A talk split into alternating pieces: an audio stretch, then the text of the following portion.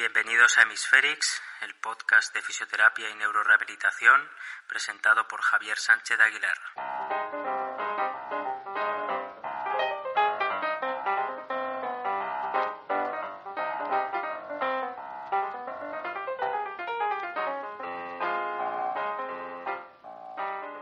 En el episodio de hoy vamos a hablar de una enfermedad rara. Sabemos lo que implica el término rara. Se trata de una enfermedad poco frecuente en el mundo y que por esa razón no hay tanta investigación y se podría decir que no renta investigarla ni destinar grandes esfuerzos públicos para ello. En este caso, hablamos de la distonía parkinsonismo de inicio rápido. Este va a ser un episodio corto para dar visibilidad o audibilidad más bien a esta enfermedad para que los clínicos y facultativos la conozcan un poco más si es que no la conocen, y puedan estar atentos por si se topan con algunos de los signos característicos de la enfermedad. La motivación de este episodio nace también de que he conocido un caso de, de distonía parkinsonismo de inicio rápido. No sé cuántos casos eh, habrá en España, pero no deben de ser muchos. Una cosa es la literatura científica y otra las consultas diarias de neurología, ya se sabe. Así que, pues bien, vamos a ir describiendo la enfermedad poco a poco y asentándola como entidad para diferenciarla también de otras eh, posibles enfermedades. La distonía parkinsonismo de inicio rápido, también llamada distonía 12 o DIT12, es un trastorno del movimiento de carácter hereditario autosómico dominante con escasa penetrancia que afecta a adolescentes o adultos jóvenes. Para no decir constantemente distonía parkinsonismo de inicio rápido, que es algo muy largo ¿no? de, mencionar, la cortaremos con el acrónimo RDP, que se refiere a las siglas de Rapid Onset Dystonia Parkinsonism en inglés. Cuando hablamos de escasa penetrancia, ¿no? de, que es un, de que es una enfermedad hereditaria con escasa penetrancia, debemos tener en cuenta lo que implica la penetrancia. La penetrancia es la proporción de una población que expresa el fenotipo entre todos los que presentan un genotipo de un alelo determinado. Cuando esta proporción es inferior al 100%, se considera que el genotipo tiene una penetrancia reducida o incompleta. Pues bien, pues esta enfermedad tiene un carácter hereditario autosómico dominante con escasa penetrancia. El cuadro clínico se caracteriza por un comienzo brusco, esto es importante, es un comienzo brusco de disartria, disfagia y distonía de las extremidades de localización variable asociada a parkinsonismo en el sentido de bradicinesia, rigidez o inestabilidad postural. Quizás llame la atención esa mezcla ¿no? entre distonía y parkinsonismo. Yo hasta que no eh, vi este paciente, pues no acabé de entender cómo se conjugan ambas entidades. Los síntomas se establecen en días o semanas y normalmente se estabilizan eh, o hay una pequeña evolución eh, negativa a lo largo de los años. Eso es lo que está reportado en la literatura. En teoría hay una severidad de afectación rostro-caudal, es decir, mayor afectación vulvar de, de, la cara, después los miembros superiores y finalmente los miembros inferiores. Pero vamos a ver que según algunos artículos este cuadro clínico cambia un poco sobre todo lo que concierne a los criterios diagnósticos, aquellos elementos clínicos y de laboratorio que se dan sí o sí en esta enfermedad. Lo que más o menos está claro es que se trata de personas jóvenes, entre adolescentes y adultos, que de forma repentina presentan un cuadro de distonía de las extremidades, incluso el tronco, parkinsonismo en forma de rigidez y bradicinesia y una importante afectación vulvar en forma de eh, disartria y disfagia principalmente. También hay una afectación muscular de, la cara, eh, por lo que algunos médicos eh, suelen sospechar de parálisis de pares craneales bajos. ¿no? Otro aspecto crucial de la RDP es que esta enfermedad parece necesitar un factor gatillo, un eh, elemento que dispara a modo de estímulo ambiental la enfermedad. Es como esa llave ambiental que abre la cerradura genética y la enfermedad finalmente se expresa. En algunas personas afectadas, los signos y síntomas pueden desencadenarse por una infección, por estrés físico, como el ejercicio prolongado, el estrés emocional o incluso el consumo de alcohol. Hemos dicho que se trata de una enfermedad con componente hereditario autosómico dominante. La herencia autosómica dominante, por recordar, es una de las formas en que un rasgo o afección genética pasa de padres a hijos. Una copia de un gen mutado de uno de los padres puede causar la afección genética. Si la madre o el padre tienen un gen mutado, el niño presenta una probabilidad del 50% de heredar ese gen mutado. Los hombres y las mujeres presentan la misma probabilidad de tener esas mutaciones y las hijas y los hijos tienen la misma probabilidad de heredarlas. En la mayoría de los casos, una persona afectada hereda una mutación de uno de los padres afectados. No obstante, en la literatura científica se reportan eh, casos esporádicos sin aparente herencia familiar. Es posible que se pueda deber a una nueva mutación genética o una penetrancia incompleta de la alteración genética. En todo caso, esta enfermedad, la RDP, se sitúa dentro de un espectro de patologías en las que eh, hay un gen que está implicado. Ese gen se llama ATP1A3. Eh, la forma de, recordarlo, pues ATP, ¿no? Eh, como eh, si estuviéramos hablando de metabolismo, 1A3, ¿no? ATP 1A3, ese es el gen implicado. Pero hay un espectro diverso de, dentro de las mutaciones de este gen. Para este caso de la distonía parkinsonismo de inicio rápido, la RDP, hay una alteración genética en el cromosoma 19Q13, donde se ha encontrado una eh, mutación del gen ATP1A3 que, eh, y esto es importante, está implicado en la regulación de la bomba sodio-potasio. Recordemos que la bomba sodio-potasio funciona bombeando dos iones del potasio en la célula y bombeando hacia afuera tres iones del sodio usando la energía de una molécula de ATP. Esto lleva a una acumulación de considerables diferencias en la concentración de los iones en el exterior e interior de la célula. El gen ATP1A3 proporciona instrucciones para producir una parte de una proteína más grande llamada eh, sodio-potasio ATPasa, eh, también conocida como bomba de sodio, potasio.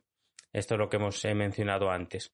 Esta proteína es fundamental para el funcionamiento normal de las neuronas. Como sabemos, transporta átomos cargados, que son los iones, dentro y fuera de las neuronas, lo cual es una parte esencial del proceso de señalización que controla el movimiento, ¿no? la función muscular. Las mutaciones en el gen ATP1A3 reducen la actividad de la ATPasa, ¿no? de la sodio-potasio ATPasa, o hacen que la proteína sea inestable. Los estudios sugieren que la proteína defectuosa no puede transportar iones normalmente, lo que va a interrumpir la actividad eléctrica de las eh, neuronas en el cerebro. Sin embargo, eh, no está claro cómo, una, cómo esta ATPasa de sodio-potasio, eh, que funciona mal, causa las anomalías del movimiento que son características de la distonía parkinsonismo de inicio rápido. Si avanzamos un poquito hacia los criterios diagnósticos, que es algo importante, eh, tenemos diferentes autores ¿no? que hablan de ellos y también según el paso del tiempo pues se va averiguando más ¿no? y, y por eso pues cada autor o cada grupo de investigación habla de unos fenotipos que se encuentran en sus cohortes ¿no? Para establecer un punto de partida voy a mencionar los que establecen Romero López y colaboradores en su artículo del 2008, que eh, serían los siguientes, los siguientes criterios diagnósticos de la RDP. En primer lugar tendríamos, como hemos dicho antes, la herencia autosómica dominante. Si bien hay casos esporádicos, eh, pues una gran parte de, los casos eh, se puede evidenciar una herencia autosómica dominante. Después tenemos el comienzo brusco de distonía y parkinsonismo con estabilización en menos de cuatro semanas. En tercer lugar tenemos los síntomas vulvares que incluyen disartria y disfagia. En cuarto lugar tenemos la mayor afectación vulvar eh, y posteriormente miembros superiores y después inferiores, es decir, hay un gradiente de afectación que empieza a nivel vulvar, después miembros superiores y luego inferiores. Después tenemos el criterio diagnóstico de una moderada o nula respuesta a la levodopa o agonistas eh, dopaminérgicos. Y por último tenemos que la resonancia magnética y el TAC son eh, normales, no, no se registra ninguna alteración estructural. Tenemos otro criterio por ahí pululando que em, dependiendo del autor se incluye o no, que es la disminución del ácido homovanílico en el líquido cefalorraquídeo. Actualmente este criterio ya no se contempla porque em, hay, algunos pacientes que, no presentan esta disminución. ¿no? Eh, ¿Por qué sería relevante este criterio? Bueno, porque la disminución del ácido homovanílico en el líquido cefalorraquídeo es una alteración bioquímica que cabría esperar porque es el principal metabolito terminal de la vía dopaminérgica. En consonancia con esto, los estudios de, de tomografía por emisión de positrones, el PET, pues no han encontrado alteraciones en la vía dopaminérgica nigroestriatal, ¿no? Por lo que eh, parece que esta vía está conservada. Esto, a su vez, concuerda con la práctica eh, nula respuesta que se obtiene a la medicación dopaminérgica o medicación similar, ni tampoco a la estimulación cerebral profunda en el globo pálido o incluso la palidotomía eh, unilateral. Parece ser que existe un defecto en la vía de la amina biógena presináptica en lugar de una disfunción o degeneración de las terminales dopaminérgicas del cuerpo estriado. Las aminas biógenas son compuestos nitrogenados de bajo peso molecular que se forman principalmente por la descarboxilación de los aminoácidos. Dado que la captación neuronal de algunos neurotransmisores se basa en un correcto gradiente de sodio, su reducción debido al aumento del sodio intracelular podría alterar funcionalmente la captación de dopamina, lo que provocaría distonía y parkinsonismo sin degeneración de la vía nigroestriatal. Como venimos diciendo, parece ser que no es tanto una afectación postsináptica, sino presináptica. Por eso se diferencia claramente de la enfermedad de Parkinson. En cuanto al diagnóstico diferencial, diversas entidades también eh, presentan algunas características de esta distonía parkinsonismo de inicio rápido. Eh, hay directamente enfermedades que también cursan con distonía y parkinsonismo, como es el parkinsonismo juvenil hereditario, la distonía con respuesta a la levodopa o la distonía parkinsonismo unidos al cromosoma X. Luego también tenemos una enfermedad que tiene características similares a la RDP, que es la hemiplegia alternante de la infancia, que se acorta como HAI. La AI, la hemiplegia alternante de la infancia, se caracteriza por episodios recurrentes de hemiplegia y distonía con alternancia, es decir, que va cambiando de un lado a otro. También se manifiesta a través de un gatillo estresante físico-emocional y eh, para ver un poco cómo se relacionan la distonía parkinsonismo de inicio rápido con esta hemiplegia alternante, pues tenemos un estudio muy interesante de Rosewitz y colaboradores del año 2014 estudio en el que se preguntaron si estas dos enfermedades eran condiciones alélicas o representaban un fenotipo continuo de enfermedades relacionadas con el gen ATP1A3. También pudieron ver las características comunes y diferenciales entre las dos enfermedades y pues eh, resumidamente lo que, lo que encontraron fue que en primer lugar a través de una serie de casos y estudios genéticos descubrieron que estas dos enfermedades constituyen un continuo de enfermedades relacionadas con el gen ATP1A3, con la hemiplegia alternante de la infancia en el extremo más severo del espectro y la RDP como una variante más leve. En cuanto a las similitudes, pudieron ver eh, a través del estudio del fenotipo que las características clínicas principales son casi las mismas, son casi idénticas. Básicamente serían las siguientes. Movimiento anormal, marcadamente asimétrico, con predominio de distonía y ataxia en menor medida, así como un gradiente rostro-caudal, ¿no? de cara a brazo y brazo a pierna. Gradiente de afectación con síntomas eh, vulvares. También comparten la bradicinesia y la inestabilidad de la marcha. Y la diferencia más importante entre las dos enfermedades va a ser el curso clínico. La hemiplegia alternante comienza su fenotipo en los primeros 18 meses de, vida y la RDP frecuentemente eh, aparece o se manifiesta entre la segunda y la tercera década de la vida. Además, la hemiplegia alternante tiene como característica el paroxismo recurrente, como una especie de idas y venidas de eh, déficit y recuperación, mientras que la RDP tiene un inicio brusco y suele mantenerse ahí, suele mantenerse estable en el tiempo o empeorar un poquito. Otra enfermedad que debe incluirse en el diagnóstico diferencial es el síndrome CAPOS. El síndrome CAPOS es una rara enfermedad genética de herencia autosómica dominante, con muy pocos casos en la literatura, que se caracteriza por una ataxia cerebelosa, arreflexia, con o sin pies cabos, atrofia óptica e hipoacusia neurosensorial. Aquí eh, os remito a un cuadro eh, muy bueno, fantástico, dentro del artículo de Carecchio y colaboradores del 2018, donde hablan de las diferencias entre la RDP, la hemiplegia alternante y el síndrome Capos, y justamente en ese cuadro se resumen las diferencias y las semejanzas. Por ejemplo, en el CAPOS no hay distonía ni parkinsonismo, pero pueden haber otras características clínicas em, como el inicio brusco o la ataxia, que en el caso de la RDP puede darse y por tanto puede haber cierta eh, dificultad a la hora de establecer el diagnóstico, ¿no? A continuación vamos a pasar ya a hablar de algunos casos clínicos que se han dado en la literatura científica. Lo más frecuente ha sido que diversos autores o grupos de investigación agrupen eh, unas cohortes de pacientes para eh, sacar características en común y hacer estudios genéticos, etcétera, etcétera, ¿no? Incluso seguimientos. Pues bien, vamos a tener diversos estudios ya publicados en la literatura y en las que podemos ver pues eh, características comunes, en qué se diferencian, qué han obtenido cada uno y así eh, dar un poquito de luz a esta enfermedad. No vamos a mencionar todos, pero sí que vamos a hacer un, breve paisaje de, diversas familias y diversos casos para eh, afianzar un poquito lo que sería el cuadro clínico de esta distonía parkinsonismo. En primer lugar, nos podemos preguntar cuándo se descubrió esta enfermedad.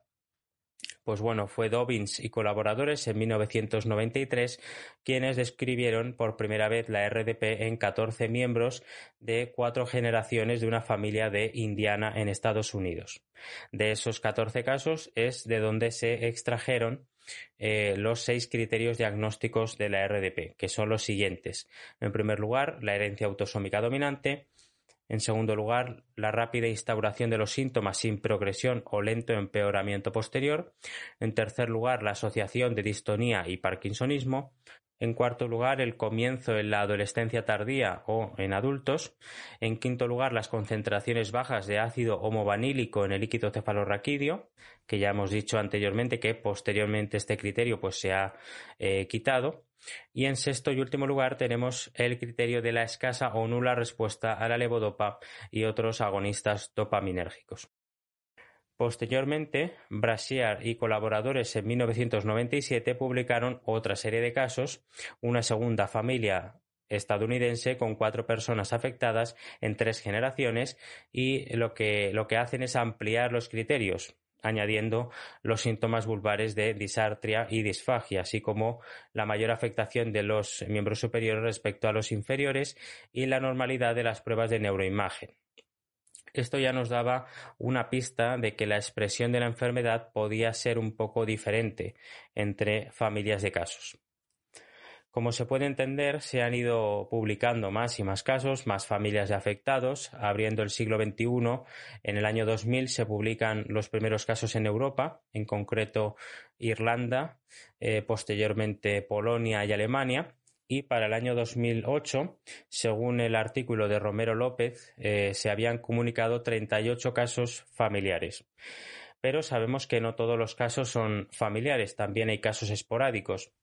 También para el año 2008 solo se había identificado un caso esporádico en España, publicado por Linazasoro y colaboradores en 2002. Fue el caso de una mujer de 32 años que presentaba un cuadro agudo de distonía en las extremidades, disartria y disfagia y aparentemente no eh, había un factor gatillo estresante para el comienzo de la enfermedad evaluaron a esta paciente con la DMS, que es la Dystonia Movement Scale, y con la subescala motora de la UPDRS, eh, que es la escala más típica de la enfermedad de Parkinson. La resonancia magnética fue normal y se descartaron otras eh, posibles distonías secundarias y hicieron una evolución, siguieron a, esta paciente. Durante el primer año de evolución, la paciente experimentó algunos episodios de empeoramiento de los síntomas, sobre todo la distonía de la cara, con dificultades para comer y hablar. Estos episodios solían ocurrir en periodos de estrés y ansiedad y no duraban más de 24 horas. Y posteriormente, en 15 años de evolución, no notaron ninguna progresión se probaron diferentes tratamientos, diferentes medicaciones como la levodopa, los anticolinérgicos, la mantadina, el baclofeno, etcétera, sin éxito. En todo ese tiempo nadie de la familia eh, había desarrollado la enfermedad, por tanto se consideró efectivamente un caso esporádico de RDP. En el artículo de Romero López y colaboradores del año 2008, que ya hemos mencionado, eh, son eh, un grupo de autores del Servicio de Neurología del Hospital Meixoeiro de Vigo, hablan de un caso de una chica de 16 años, eh, caso que entra dentro de la categoría de casos esporádicos, una vez más. Se trata, como digo, de una chica de 16 años sin antecedentes patológicos personales ni familiares, que presentaba un cuadro brusco de inhibición, alteración del lenguaje, sialorrea, disfagia, bradicinesia, marcha lenta, inestabilidad postural y distonía en el tronco y los eh, miembros. Este cuadro se estableció en pocos días y no se acompañaba de fiebre ni otros síntomas generales. Como se suele describir en la RDP, esta chica vivía una situación de estrés emocional que pudo ser gatillo del proceso patológico. Iniciaron tratamiento con levodopa una dosis de 750 miligramos por día durante dos meses y posteriormente con agonistas dopaminérgicos, anticolinérgicos e incluso benzodiazepinas en distintas dosis, pero no obtuvieron eh, mejorías significativas. Esto cuadra con lo que conocemos a día de hoy de esta enfermedad, que es dopa resistente, ya que parece ser que eh, el problema no está en la sustancia negra y la liberación de dopamina, sino que está a otro nivel que ya hemos dicho que es, eh, parece ser que es un nivel presináptico. Siguieron a esta paciente también durante un cierto tiempo, nueve años, y vieron que el patrón clínico se mantenía estable durante ese tiempo. Hay otro artículo muy interesante sobre la RDP, es el artículo de Hack y colaboradores, se escribe HAQ, Hack, eh, es un artículo del 2019 y podemos encontrar ahí una, mayor profundización clínica sobre la RDP. Los autores se propusieron eh, examinar si las características típicamente mostradas en la literatura eh, eran correctas, si efectivamente se daban en una cohorte eh, de 50 individuos con mutaciones del gen ATP1A3. Lo que observaron a grandes rasgos fue que, por una parte, la RDP era infradiagnosticada si solo se testaban los pacientes característicos, ¿no? Y por otra parte, el comienzo predominante de los síntomas vulvares no era universal, no se daba en todos los pacientes, por lo que así se cuestiona ese gradiente rostro caudal del curso clínico. Justamente ese gradiente era raro, ya que el comienzo más común fue en el miembro superior, aunque es cierto que luego la eh, mayor severidad de afectación es, eh, era a nivel vulvar. De hecho, lo que, lo que hacen es eh, proponer unos nuevos criterios diagnósticos más simples para la RDP. En primer lugar, la presencia de distonía, en segundo lugar, la ausencia de síntomas motores antes de los 18 meses de edad. Y tres, la presencia de una mutación en el gen ATP1A3. ¿no? Vemos que son unos criterios muy simples. Respecto a los disparadores, comentan que esos disparadores, esos triggers de la RDP, precedían al inicio de los síntomas en el 77% de los sujetos, típicamente eran el ejercicio intenso, las infecciones, fiebre, estrés psicológico y consumo de alcohol. Y ojo que aproximadamente la mitad de las mutaciones de los probandos eh, ocurrieron de nuevo, es decir, eh, de forma nueva, ya que los progenitores tenían cromosomas normales. Cuando se dice probando, ¿no? Es una palabra que se eh, utiliza en genética, se refiere a la persona de la familia que ha despertado por primera vez el interés médico, ¿no? La primera persona que se tiene en cuenta. Por tanto, en el artículo concluyen diciendo que los pacientes no deberían ser excluidos del testeado del gen ATP1A3 debido a un posible inicio lento, un inicio de las extremidades y no a nivel vulvar, ausencia de historia familiar eh, o por un inicio en la adultez media. Respecto al único caso que yo he conocido con esta enfermedad desde el punto de vista de la rehabilitación, puedo decir que este perfil de pacientes se beneficia de la rehabilitación, sobre todo eh, más a medio largo plazo. He podido comprobar cómo el trabajo de fortalecimiento muscular, sobre todo de, tono basal para evitar la influencia de la histonía y el trabajo de feedback son muy, muy importantes. Al final, debido al parkinsonismo, las guías visuales les ayudan mucho, desde los clásicos ejercicios con, círculos de colores eh, o, con, o, con, señales eh, ¿no? En el suelo, hasta el uso de gafas de realidad virtual. Por supuesto, cada persona es diferente, pero creo que el fortalecimiento muscular es esencial, pues debido también a los problemas de disfagia suelen tener bajo peso y también es muy importante em, combinarlo con, un buen asesoramiento nutricional y un buen trabajo de logopedia para que, eh, bueno, pues al final el paciente se beneficie en su conjunto, ¿no? Y también a nivel muscular es muy interesante el trabajo coordinativo, agonista-antagonista para influir sobre la distonía. Eh, yo me he fijado que estos pacientes, pues, eh, o este paciente que yo vi, pues, tiene como una especie de quiebros donde, donde tienen colapsos de las extremidades, sobre todo inferiores, y pues tener un tono basal más alto, una fuerza muscular más, más alta, una resistencia mayor a la fatiga, pues ayuda eh, sobre todo a evitar caídas y desequilibrios. Si hablamos del factor gatillo, en este caso el factor gatillo fue una infección gastrointestinal por enterovirus y efectivamente se cumplen los criterios que hemos eh, comentado durante el episodio. Como suele pasar con enfermedades raras, la familia pasa por un peregrinaje médico hasta que atinan con el diagnóstico y las pautas.